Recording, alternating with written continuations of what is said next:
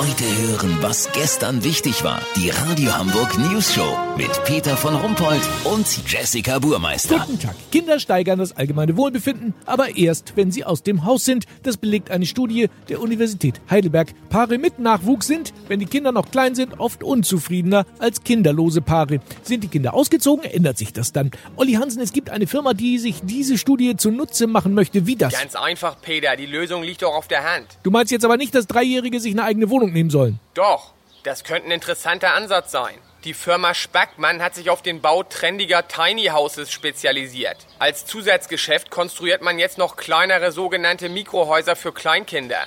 Die stellt man einfach in den Garten des Elternhauses. Familie Bose aus Langhorn hat das ausprobiert. Die dreijährige Luca Marie und ihr ein Jahr jüngerer Bruder Fan Finn wohnen seit Mai in ihren eigenen vier Wänden. Seitdem ist ihre Mutter Silvia Ober happy. Weißt, wie ich mein? Was? Aber das geht doch gar nicht. Das ist doch das Kindeswohl in höchster Gefahr. Überhaupt nicht. Die ganze Bude ist kameraüberwacht. Silvia und ihr Mann können aus ihrem Wohnzimmer auf dem Flatscreen in jeden Winkel des Mikrohauses gucken und sehen, ob ihre Kids Scheiße bauen. Beziehungsweise machen. Warte mal. Bitte? Sie gehen rüber? Luca Marie mit der Wäsche helfen? Okay.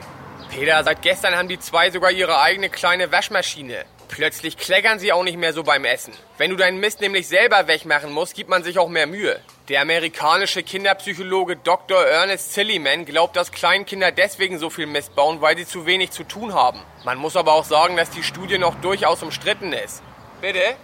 Was, echt? Peter, stell dir mal vor, die Boses sind heute Abend bei ihren Kindern zum Grillen eingeladen. Es gibt zwar nur Mini-Kinderwürstchen und gematchten Bananensalat, aber immerhin. Peter, sollte man mit dieser neuen Wohnsituation wirklich zwei Fliegen mit einer Klappe geschlagen haben, melde ich mich noch morgen. Habt ihr das exklusiv, okay? Ja, hochinteressant. Vielen Dank, Olli Hansen. Kurznachrichten mit Jessica Buchmeister. Hitzewelle, wer heute nochmal den Gag mit Höhöhö, man soll ja so viel trinken, wenn es heißes bringt und dann sein Bier ansetzt, muss mit 20 Euro Verwarngeld rechnen.